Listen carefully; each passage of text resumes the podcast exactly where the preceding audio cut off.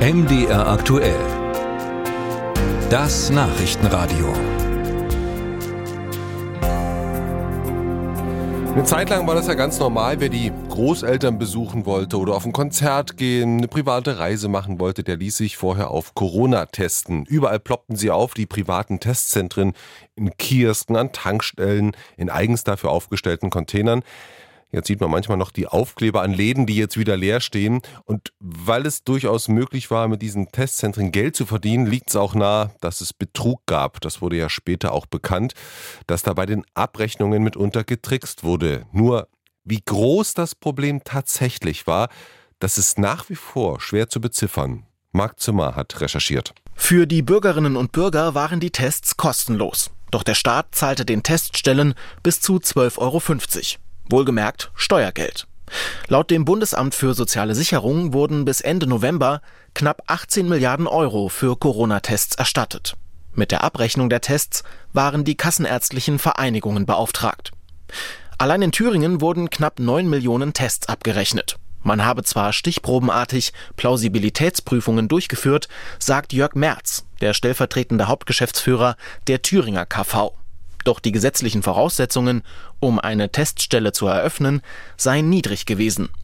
In Thüringen habe man sich lediglich beim öffentlichen Gesundheitsdienst registrieren müssen, sagt Merz. Und das sei nicht mal in allen Bundesländern der Fall gewesen.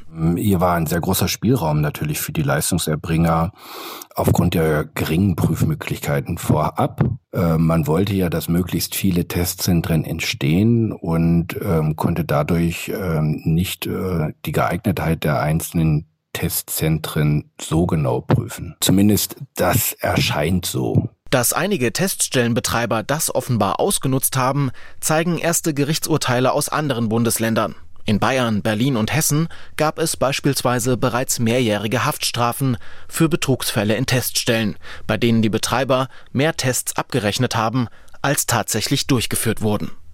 Wie ist die Situation in Mitteldeutschland? MDR aktuell hat die kassenärztlichen Vereinigungen, Landeskriminalämter und Generalstaatsanwaltschaften dazu angefragt. Doch nicht alle haben verlässliche Zahlen und die Angaben unterscheiden sich teils stark.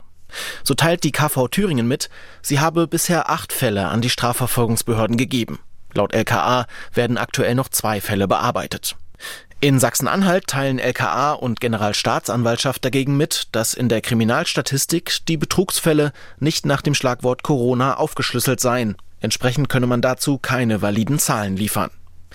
Die Kassenärztliche Vereinigung dort spricht von acht Fällen, die man an die Strafverfolgungsbehörden gegeben habe und sechs weiteren, die man derzeit noch bearbeite.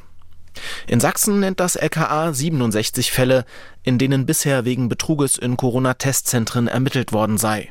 Bei der Generalstaatsanwaltschaft Dresden wurden 28 Verfahren eingeleitet, sagt Sprecher Patrick Pentaske. Vier Ermittlungsverfahren wurden durch die Staatsanwaltschaft eingestellt. In den übrigen Verfahren dauern die Ermittlungen noch an. Es wurden bislang noch keine Anklagen erhoben. Eine gerichtliche Entscheidung steht daher noch aus. Zur Höhe der Schadenssumme könne man aufgrund der noch nicht abgeschlossenen Ermittlungen noch keine Angaben machen, heißt es aus allen drei Ländern. Auch die Höhe der Dunkelziffer lasse sich nicht seriös schätzen. Ein Gesamtbild von der Betrugslage bei Corona-Testzentren in Mitteldeutschland zu bekommen, ist also schwierig.